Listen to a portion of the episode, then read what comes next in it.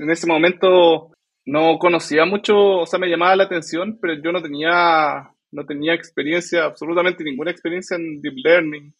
Eh, no, no sabía nada de esto, entonces no, no tenía idea de qué impacto iba a tener. Eh, pero al final resultó que, claro, mucha gente lo utilizó y, eso fue súper, súper genial, súper gratificante. Esto lo hago para divertirme, para divertirme, para divertirme. Esto lo hago para divertirme, para divertirme, para divertirme.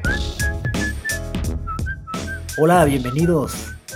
El día de hoy estamos muy felices de estar con José Cañete. Él es ingeniero de Machine Learning en el Centro Nacional de Inteligencia Artificial, CENIA por sus siglas, en Chile. Esta es una iniciativa apoyada por el gobierno y el sector privado chileno para empujar la inteligencia artificial, no solo en Chile, sino en todos los países hispanohablantes. La verdad, tuve, tuve el placer hace poco de hablar con varios de sus investigadores y es una iniciativa brutal, muy interesante y única en, no solamente en Hispanoamérica, sino en todos los países de habla hispana. Me parece que van a estar creando cosas bien, bien interesantes. El CENIA conjunto de investigadores de las mayores universidades chilenas, por ejemplo, de la Universidad de Chile o de la Pontificia. Y yo estoy seguro que los siguientes años vamos a escuchar hablar más y más de los modelos, de los datasets, de las creaciones que están creando en Senia. Tienen, por ejemplo, una nueva iniciativa que se llama Open Senia, donde van a estar compartiendo material de open source muy, muy interesante que seguramente se va a encontrar en Hugging Face y se va a poder descargar gratuitamente por, por cualquier persona en cualquier parte del mundo sin gastar prácticamente un solo peso, un solo dólar. Y bueno, eso es algo que José ya, ya está acostumbrado a ello, pues él es co-creador de Beto.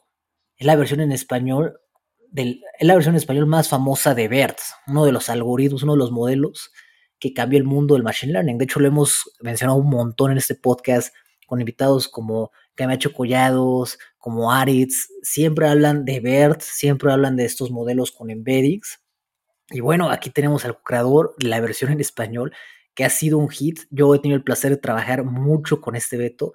Siempre que hago un tutorial lo hago con Beto. Es, es muy bueno el modelo, muy interesante. Y bueno, rompió, eh, rompió el paradigma de que no había tantos modelos, tantos recursos en su momento cuando se creó.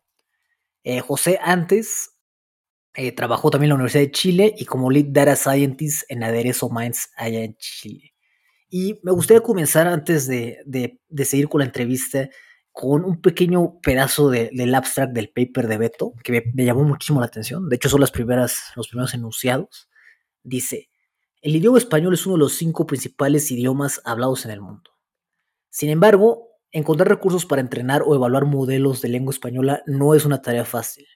En este paper ayudamos a cerrar esta brecha presentando un modelo basado en BERT, un modelo de lenguaje preentrenado exclusivamente con datos en español. Aquí no lo dicen, pero pues es, el, es lo que sería Beto.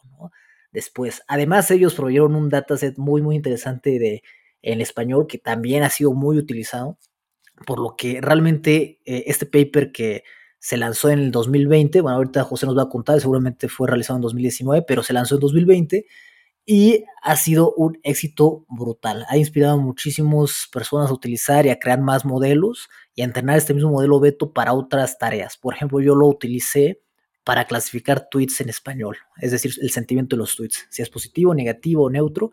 Y bueno, Beto está abajo de todo eso. Pero bueno, sin más, hola José, ¿cómo estás? Hola Omar, bien, bien, ¿y tú? Muchas gracias por la invitación. No, hombre, gracias por venir, estamos muy felices de, de platicar contigo. Oye, cuéntame, José, de, dos cosas que te hayan parecido interesantes en las últimas semanas, meses. No tiene que ser relacionado con Machine Learning, aunque también lo puede ser, como tú gustes. Ok. Eh, bueno, en primer lugar, eh, bueno, aprovechando que hoy día es el 8 de marzo, eh, Día Internacional de la Mujer, que es un día en que se conmemora esta fecha porque, digamos, por, por mujeres que en el pasado murieron en busca de, de, mejores condiciones laborales. Eh, algo que me, ha interesado harto es un podcast en particular, o sea, que, he escuchado hace mucho tiempo, ahora lo estaba reescuchando, que, que, se llama Copadas. Es un podcast que hicieron eh, mujeres universitarias acá en Chile, eh, que es muy bueno, que habla de muchos temas de feminismo. y que, creo que hoy día es un buen día para, para escucharlo y para recomendarlo copadas, eh, perdón, este, José, vamos a poner el link a este podcast en, la descripción. Gracias por la recomendación. Sí, bueno, y, bueno, hoy en día también no es solamente un podcast, sino que también es como un medio de comunicación feminista. Tienen su página web, que es copadas.cl, donde comparten eh, un montón de artículos eh, y cosas. O bien, bien interesante. Perfecto. Y además Chile ha sido una cuna de, del feminismo en América Latina, ¿no? Con, con todos los, eventos, eh, manifestaciones que han hecho a lo largo de los años. Y bueno, por ejemplo, yo estoy ahorita en México y, y bueno, la inspiración en parte vino mucho de lo realizado en Chile, ¿no? Sí, sí. Bueno, y ah, bueno, aparte de eso, también en el mismo contexto hay, hay, hay otra iniciativa que es más del área de, de, nuestra área, que es el área de tecnología. Hay una, hay una, hay una corporación que se llama Niñas Pro, que ellos también es un grupo de, de mujeres eh, que organizaron esta, eh, esta corporación y, y, ellos lo que buscan es de alguna forma reducir esta brecha que hay entre hombres y mujeres en lo que es el área de la, de la tecnología. Eh, entonces, entonces ellos, eh, ellos hacen, por ejemplo, talleres, hacen clases de programación a niñas y, adolescentes. Entonces tienen un montón de iniciativas que son súper valorables y que, que creo que, que deben compartirse, deben extenderse. Eh, ¿Son chilenos? Sí, son, Sí, ah. sí. Ah, perfecto. Nosotros hablamos hace poco con Frida Ruth eh, de, acá en México y tiene una iniciativa similar que se llama este, Epic Queens. Entonces me parece que, que sí son iniciativas bien, bien interesantes para, para apoyar, encerrar la brecha que, que existe ¿no? y empoderar a las mujeres. Sí, sí. Sí, bueno, hay también en, otras partes. Eh, yo sé que en, Argentina también hay algunas iniciativas bien potentes en esa. Ahora no me acuerdo el nombre, pero, pero existen. Ok. Gracias, gracias José. ¿Hay alguna otra cosa que, que te gustaría comentar en general? Bueno, otra cosa que me, me, ha parecido interesante, pero claro, no tiene que ver nada con esto, eh, es de música. Eh, a, propósito de música, bueno, no sé si han escuchado Bizarrap. Es un productor argentino. Me suena, me suena. Eh, y que bueno, hace, digamos, el día jueves sacó con, junto con Residente una, una, una ah, sí, sí. Que, que, es como, digamos, estas canciones que hace, de las produce Bizarrap y algún otro artista es quien las canta y las escribe. Entonces esta es una, una session oh. que, bueno, se hizo bien conocida ahí en, en Twitter y en todas partes. Eh, ha tenido un montón de reproducciones, creo que es como la, la que hoy en día tiene más reproducciones. Y es porque ahí, oh. bueno, Residente es un artista que, que, un artista que es bien conocido, eh, que ha ganado un montón de Grammy antes, con Calle 13, y que y que bueno, esta es una canción bien dura que hace una crítica fuerte a, lo que es la música, a la industria de la música, a, lo que son los artistas que están hoy en día en la industria de la música. Entonces, creo que pueden ir, ir y escucharla eh. a ver qué les parece. Claro, claro, claro. Es más, vamos a empezar el podcast con esa canción. Cuando estén escuchando esto, los, los, los oyentes van a decir, ah, la que pusieron al principio. Claro, claro. ¿Qué, música te gusta, José? ¿O qué, música te gusta en la inteligencia artificial chilena? Ah, ¿Qué música me gusta a mí? Eh, a mí me gusta en general la música urbana, me gusta mucho el trap, el reggaetón, el reggae. Eh, también escucho un poco de rap, no mucho, pero, pero me gusta también. Creo que eso es lo que más escucho. ¿Algún artista chileno? ¿Algún artista chileno que nos recomiende? Bueno, hace no muchos, eh, Young Sister, que es un artista chileno que vive acá en, en Quilicura, cerquita mío. Eh, ah, él, o sea, él sacó un, un EP, un álbum pequeñito, eh, y que yo encontré que es súper bueno. Es como un álbum de, de entre reggaetón y trap. Súper, me gustó mucho. Entonces yo le recomiendo a él que lo escuche. Ok, perfecto. Oye, y, no sé, es una pregunta tal vez rara, pero ¿qué escuchan en general? O sea, las personas que hacen Machine Learning, Deep Learning, ¿qué, qué crees tú que escuchen? Yo creo que, no sé, yo creo que es variado. Eh, yo diría que en general la gente de... Tengo la impresión que la gente que, que está como en el área de la computación, del, de, de, la inteligencia artificial, escucha otras cosas más como... Eh, quizás más clásicas, más rock, ah. etcétera, pero, pero creo que hay de todo. bueno, aquí, aquí rompemos géneros entonces. Perfecto, José. Oye, cuéntanos, si hay una, hay una cosa que o menciona una cosa, por favor, que te haya hecho avanzar mucho en tu vida, tener mucho éxito, tal vez un talento, una forma de pensar, una circunstancia, algo. Eh, sé que hay muchas, pero si puedes mencionar nada más una, estaría perfecto. Yo creo que eh, siempre estuve como buscando eh, cosas distintas que hacer, digamos, fuera de lo, de lo netamente académico. Entonces, por ejemplo, eh, cuando estaba en la universidad, yo participaba, por ejemplo, en el área de, de comunicaciones. En el fondo tenía que ir a, hacer como charlas a colegios para los niños. Eh, y creo que todo, bueno, creo que todo eso me ayudó a crecer harto y, también a encontrar otras cosas que, que quizás inicialmente no me gustaban y, luego sí me gustaron. Eh, y lo otro es que también, por ejemplo, el, eh, yo también trabajé mucho tiempo eh, mientras estaba estudiando. Creo que eso también me dio una visión más amplia de lo que, de lo que yo estaba estudiando. Entonces, creo que eso también fue muy útil para mí. ¿Dónde estabas trabajando mientras estudiabas? En una empresa que se llama Aderezo. es una, una, startup chilena que, que, bueno, ellos lo que hacen es software para, para digamos, para, la, para otras empresas para que puedan eh, comunicarse y resolver sus o sea, sus dudas, digamos, la, no sé, la, las personas puedan comunicarse a través de Twitter, de Facebook, de Instagram, de, redes sociales en general y puedan eh, resolver los problemas a través de una sola plataforma eh, que este centro de ayuda que es eso. Ok, ok, perfecto. Entonces, ser siempre, digamos, hacer otras cosas adicionales al, pues, al camino lineal que se espera de lo que hagas y eh, en este caso, por ejemplo, trabajar durante la, licenciatura, ¿no? El pregrado, como, como le llaman en los diferentes países.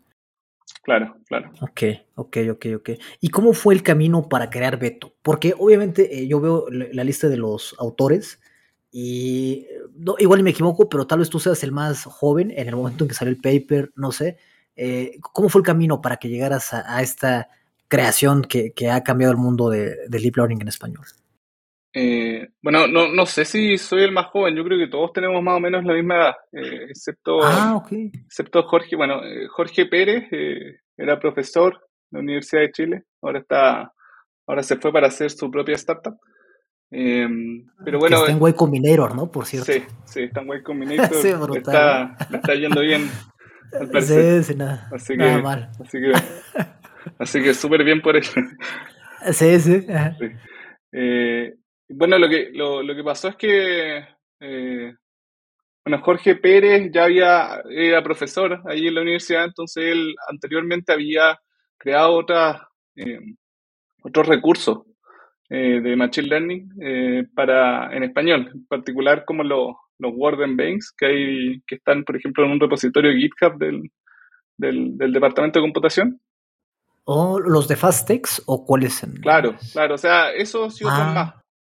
Entonces, él había creado eso antes, eh, porque digamos, previo a, la existencia de BERT.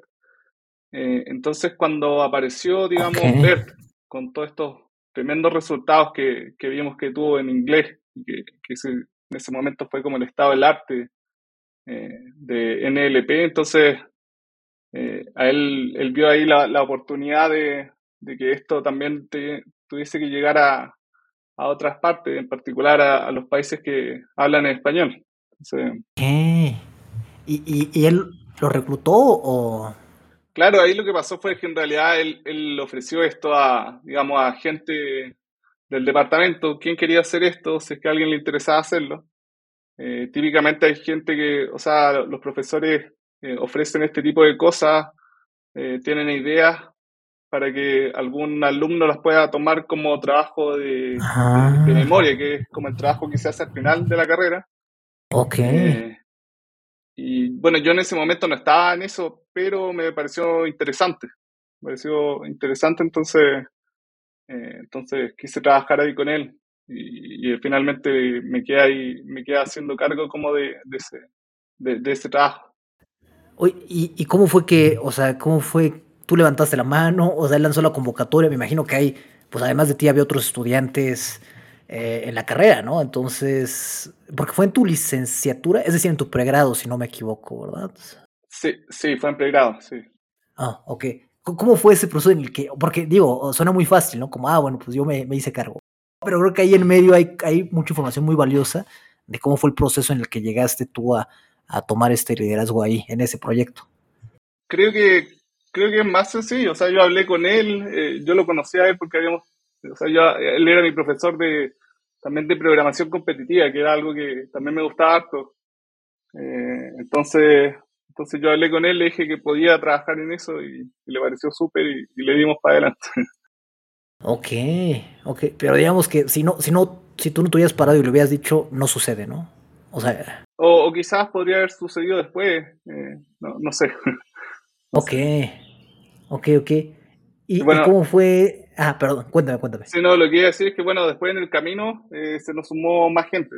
Que, digamos, cuando el modelo, por ejemplo, ya estaba entrenado, se nos sumó un montón de otros compañeros eh, que nos ayudaron, por ejemplo, para evaluar este modelo. Ya que era una parte importante que, que, había que hacer para poder publicarlo y para poder mostrárselo a todo el mundo y decirles que en verdad funciona. Y ustedes hicieron el dataset, ¿verdad? También, o sea, los datos en español, los textos. Sí, sí. Eh, o sea, en realidad, claro, lo que hicimos fue recolectarlo, eh, fue recolectar todo el texto posible en español. Queríamos, ojalá, tener una cantidad de texto que fuese como comparable al deber, era como, eh, bueno, no me acuerdo ahora en este momento, pero, logramos de alguna forma obtener una cantidad comparable de texto, que en ese momento no había mucho. y claro, había anteriormente a eso había un dataset que, bueno, tenía como un billón de palabras, eh, y nosotros en realidad hicimos como una versión actualizada de eso, con, más. Ah, ok, ok. ¿Y, esperabas, o esperaban en general que tuviera el éxito que tuvo?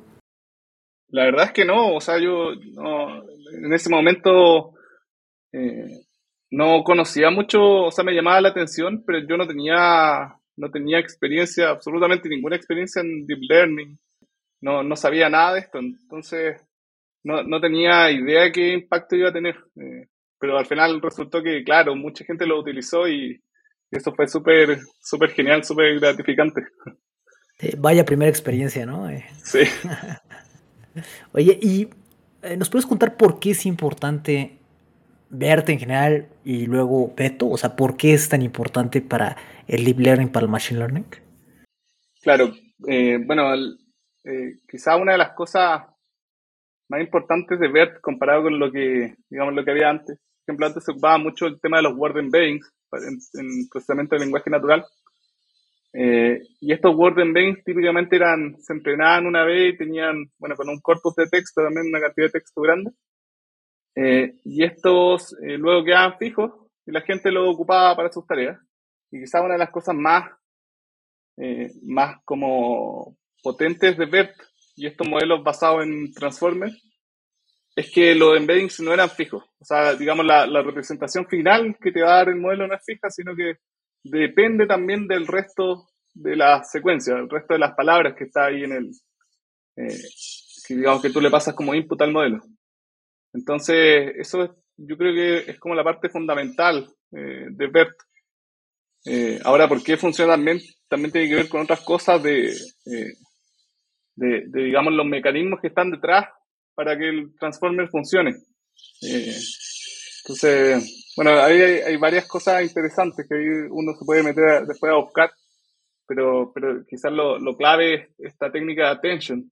Entre otras cosas, interesante también porque ahí te permite paralelizar las operaciones y, de esa forma, o sea, si uno lo compara, por ejemplo, con redes recurrentes, eh, paralelizar uno puede, por ejemplo, entrenar con corpus gigantes de texto en estas tareas que son como medias sintéticas y tener resultados eh, interesantes. Ok, ok. ¿Y cuál, cuál crees tú que es el futuro de el futuro del Natural Language Processing? Eh, digamos que ahorita sabemos que, que, BERT, bueno, es muy importante. Eh, a partir de eso han salido otros modelos muy interesantes. Pero, ¿cuál crees tú que sea el futuro de la disciplina en general? Eh, es una difícil pregunta, bueno. Eh, yo lo que veo, o sea, yo lo que creo es que lo que en el futuro próximo, eh, o sea, porque algo que ha pasado después de ver es que los modelos han ido creciendo de tamaño y son cada vez modelos, eh, son, efectivamente más grandes, son más difíciles de, entrenar. y en general esto lo puede hacer solamente, digamos, las empresas como Google, Facebook, Amazon, entre otras. Entonces yo lo que creo es que en el futuro próximo lo que va a cambiar es que van a haber técnicas eh, para hacer estos modelos de forma, o sea, para poder entrenar estos modelos de forma más eficiente y que sean más pequeños y que todo el mundo los pueda ocupar. Yo creo que eso, eso es lo que viene pronto. Eh, ahora en el futuro más a largo plazo, ahí ya no sé, ahí creo que es más difícil la pregunta. y, si te aventuraras a, decir qué va a ser, eh, por ejemplo, el Natural Language Processing de aquí a cinco años, eh, obviamente estamos aquí especulando totalmente, pero, pero ya entrando en terrenos de la ciencia ficción, ¿qué crees que, que pasaría? ¿Qué va a pasar? Eh, yo creo que en general los resultados, o sea, hoy en día hay buenos resultados en, en tareas digamos, en tareas concretas. Eh, un modelo se entrena en una tarea y en esa tarea en general tiene buenos resultados. Me imagino que en el futuro, en cinco años más, eh, me puedo imaginar un mundo en el que un puro modelo puede hacer un montón de otras tareas, eh, digamos, no solamente para, eso, no, no esté entrenado solo para una tarea, sino que para, para múltiples y funcione bien. Eso me lo imagino a cinco años más que se va a poder. Ah, ¿Y, crees que el Transformer, los algoritmos de Transformer van a seguir ahí estando en, en, esos años? ¿O crees que, hoy estamos especulando de nuevo, pero, pero tú crees que va a surgir algo más o, o eres, o, er, o, o, tú crees que el Transformer va a seguir ahí muy presente? O sea, yo creo que el Transformer va a seguir porque porque es potente. O sea, hoy, hoy en día hemos, visto que es potente y hay, incluso hay, hay, hay gente que es más del área más teórica que lo ha estudiado y ha visto que, que, que, teóricamente también es potente. O sea, o sea, digamos, por ejemplo, hay un paper que habla de que el, el transformer es Turing completo. O sea, la, entonces... ¿Qué, ¿Qué, es Turing completo? Perdón. Significa que básicamente puede hacer eh, puede resolver lo mismo que resuelve cualquier computador, un computador de ahora. El transformer. claro, claro. Entonces, ahora lo que no sabemos, lo que no tenemos idea es cómo entrenar el transformer para que resuelva cualquier cosa. Esa es la parte difícil. Eh, yo creo que quizás en el futuro también eso va a ser algo que se va a poder hacer. Vamos, digamos, vamos a poder tener un transformer entrenado para resolver un problema de ordenación, por ejemplo. Yo creo que eso se va a poder hacer en el futuro. Que, que, bueno, hablamos con Aritz, que nos contaba sobre Natural Language Processing en el laboratorio UKP, y nos decía que justamente eso, ordenar, es, es bastante complejo, ¿verdad? Ordenar y hacer operaciones, por ejemplo, matemáticas simples, ¿no? De suma, resta, de todo. Okay. ¿Tú, ¿Eso con Natural Language Processing crees que se, se pueda resolver, por ejemplo, con Transformers? O sea, yo creo que el Transformer lo puede resolver, lo que, lo que no sé es cómo eh, se puede entrenar el Transformer para que lo resuelva. Oh, Creo que esa es la parte difícil, la, parte en que la que, bueno, gente ha intentado entrenarlo y, no le resulta. Pero de que tiene el poder para resolverlo, yo creo que sí lo tiene, o por lo menos así lo muestran estos papers. Ok, ok, ok, perfecto. ¿Y qué sigue para ti? O sea, hiciste este veto, eh, ¿qué sigue? O sea, ¿dónde te ves a ti? ¿En qué parte te ves desarrollando? ¿Qué parte te gusta también? Bueno, yo recién la semana pasada me integré aquí al, al CENIA, entonces... Felicidades. Muchas gracias. Entonces, yo lo que me veo, bueno, ahora me veo, eh, me veo terminando, primero terminando mi, mi magíster o maestría, eh, y por otro lado me veo haciendo proyectos eh, tecnológicos relacionados a inteligencia artificial. Sobre todo, me o sea, sobre todo, algo que me gustaría hacer es como digamos, hacer proyectos que vayan en la línea de, resolver problemas que le sirvan a la gente, eh, y le sirvan a la gente en general. Eh, y, eso puede ser, digamos, con un producto, también puede ser con software open source que, le sirva a la gente. Creo que en eso me veo y, creo que el Senia eh, es, como, es como el camino para lograrlo. ya has ayudado mucha gente con Beto, ¿no? Y el Senia con los modelos que van a estar eh, creando y haciendo open source, creo que también van a ayudar a gente en toda la región, no solamente en Chile. Entonces, creo que por ahí está interesante. Eh, cuando dices que ayudar a la gente, ¿te refieres en, tal vez en un producto en una empresa privada o tal vez, este, como mencionabas ahorita, tipo open source? Eh, digamos que para dónde te gusta más. o sea, yo creo que creo que ambas son válidas. Ahora lo que, lo que, lo que le he dado vuelta algunos días eh, con, un amigo por ahí, conversando, es que uno, o sea, hay, hay, problemas que son bien difíciles. Eh, por ejemplo, cómo hacer que las personas sean felices. Eh, y, y, yo creo que ese tipo de problemas se puede tratar de atacar también con el área de, digamos, con la inteligencia artificial. O sea, lo que, lo que conversábamos ese día con, con mi amigo es que por ejemplo, a mí, a mí yo les comentaba que me gusta mucho la música y, una buena canción eh, me puede cambiar el ánimo, me puede poner en un estado de ánimo mucho más feliz. Entonces, yo creo que quizás eh, lograr, por ejemplo, que un sistema te recomiende eh, canciones que te hagan feliz o que te recomiende rutinas de ejercicio que te hagan feliz, creo que, que es, un, es, un, desafío interesante y me gustaría en algún momento poder abordarlo. Ok, eh, y bueno, me imagino que todavía no, todavía no lo abordas, pero ¿te imaginas qué tipo de datos usarías para eso? O sea, para entrenar algo así o... No, la verdad es que, la verdad es que ahí ya, ya, eh, o sea, yo creo que es un problema muy difícil. Eh, entonces creo que hay que atacarlo de a poquito y... Paso a paso. ¿no? Y, claro, ir por estos proxies. Por ejemplo, el, lo que te decía de la música, creo que un, es, un, un, proxy a lo que podría ser, digamos, la felicidad de un día particular. Eh, eh.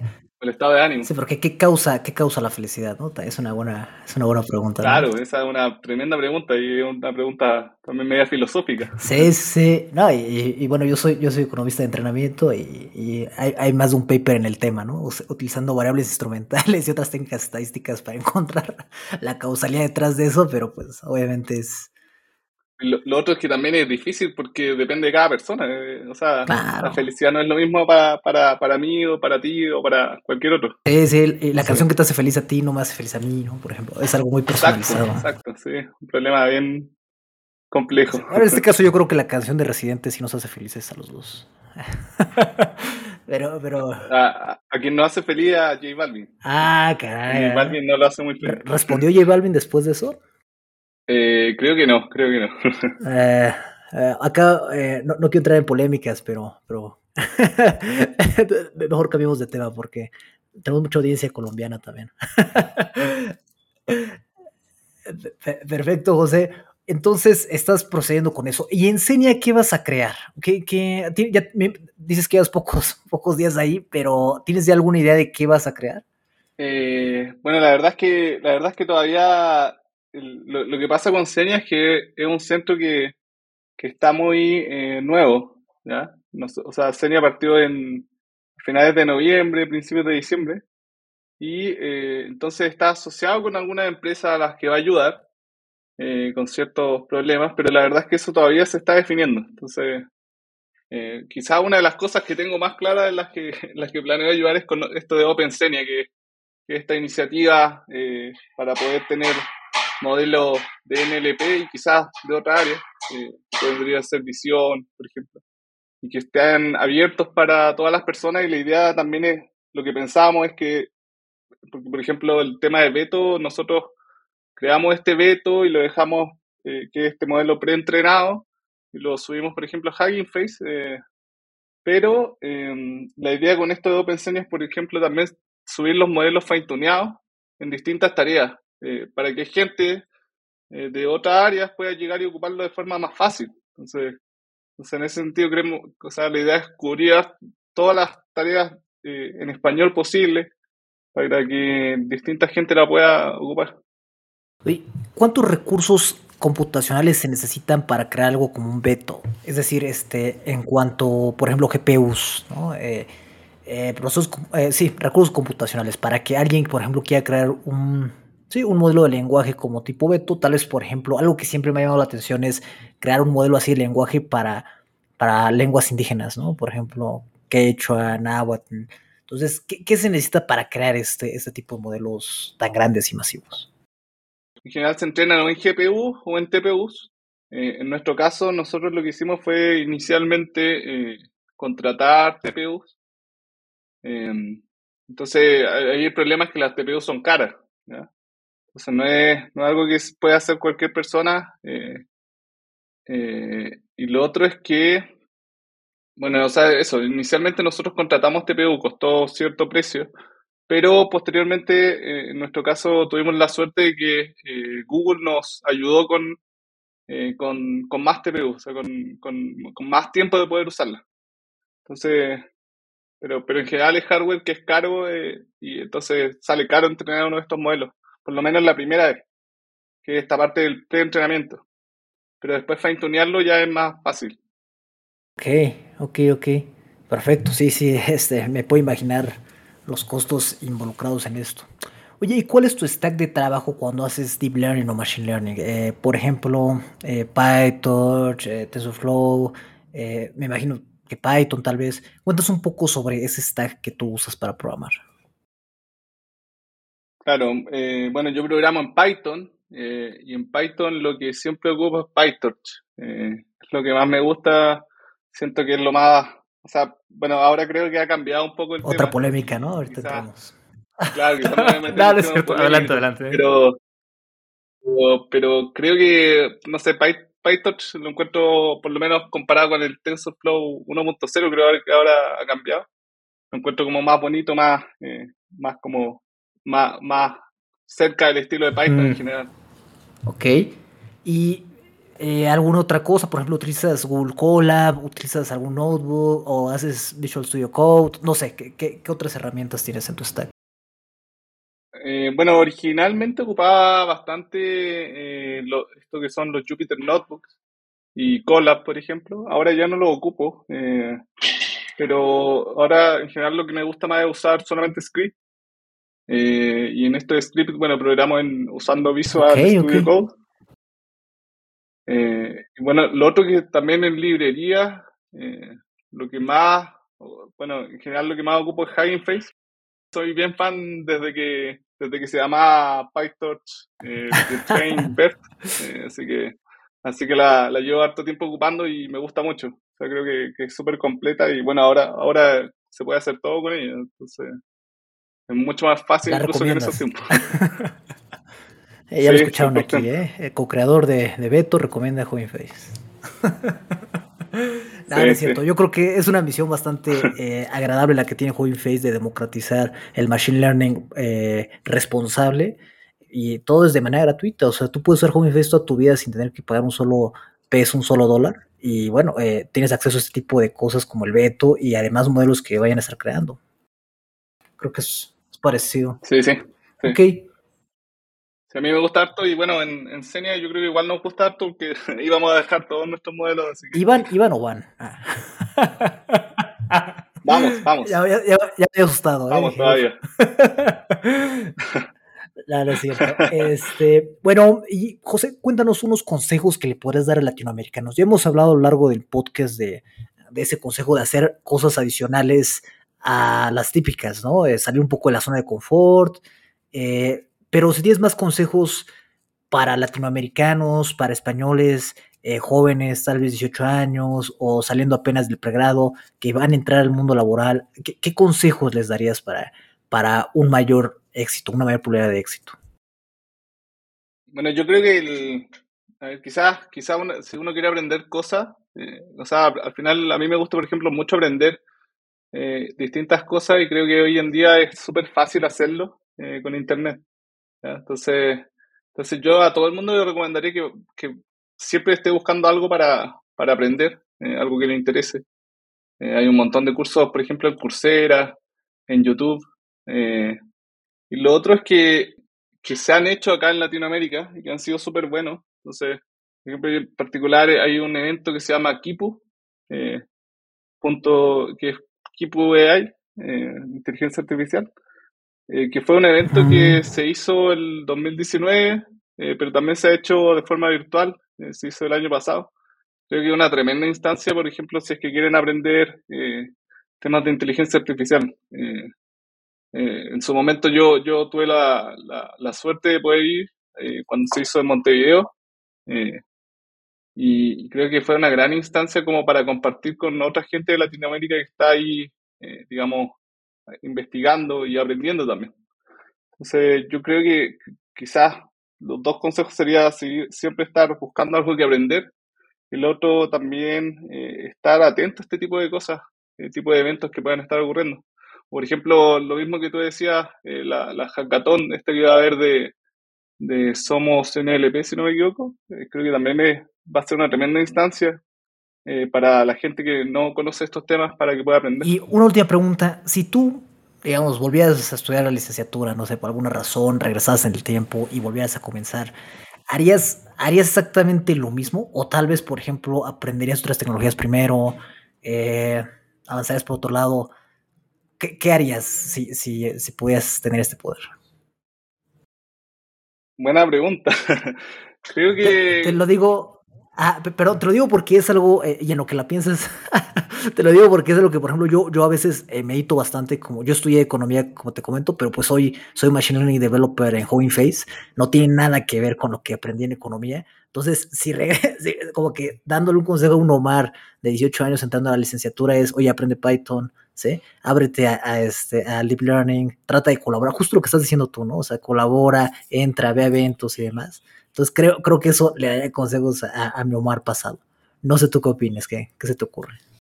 O sea, yo, creo que, eh, por suerte, creo que haría casi, casi lo mismo. Posiblemente lo que sí, algo que tuve que, creo que cuando estaba recién entrando a la universidad no le puse mucho, por ejemplo, atención a estos ramos eh, más matemáticos eh, y que al final tuve que, digamos, después de cuando ya estaba aprendiendo todas estas cosas de inteligencia artificial, verlo todo de nuevo y aprenderlo de nuevo. Entonces creo que quizás eso me habría servido aprender más matemáticas eh, en general. Pero yo creo que haría lo mismo, o sea, creo que tuve un buen paso por la universidad, aprendí cosas entretenidas y también lo, lo pasé súper bien, así que... Perfecto, perfecto. Ok, Listo, José. Eh, muchísimas gracias. ¿Hay algo que, te debía haber preguntado, pero no lo hice, que quisieras comentar? Eh, no, no sé, creo que, creo que nada, nada, estuvo súper buena la entrevista, así que muchas gracias por la invitación. no, hombre, José, muchísimas gracias a ti. Y bueno, me imagino que tú eres del AU de Chile y, y este, tiene un equipo de fútbol también, ¿no? azulito. Sí, tiene un equipo de fútbol, pero yo no, no soy muy fan del fútbol, así que ¿No? ¿No? ¿Te gusta algún deporte o, más la música en general? Eh, o sea, me gusta, me, bueno, me gusta toda la música. Eh, deporte, lo que me gusta ahora es, como entrenamiento ah, de pesa, cosas así, pero no deporte. Ah. Quizás en equipo nunca hice mucho. Eh, también me gusta nadar, natación. ¿Y qué más? Creo que eso. Ok, ¿Y, ¿Y, lo haces seguido? O sea, pregunto porque también creo que es interesante eso, ¿no? Que además de programar y y hacer machine learning de punta, pues también tener otros tipos de hobbies, ¿no? Sí, sí, la verdad es que ahora sí estoy haciendo bastante deporte, estoy haciendo casi todos los días, así que, pero también han habido periodos en que, claro, que lo he dejado de lado. Eh, pero creo que, siempre, creo que siempre es súper bueno hacer deporte en general porque uno se siente mejor. Eh, y lo otro es que, que, que también es, quizás va a ser una tontera, pero pero cuando uno hace deporte, por ejemplo, te ayuda a que el cerebro aprenda mejor las cosas. Eh, entonces, es importante el deporte en la vida. Excelente. Oh, ¿Qué, qué, mejor forma que, que esta para, para acabar la, eh, el podcast? Muchísimas gracias, José, por todo. Aprendimos muchísimo. Muchas gracias, Omar.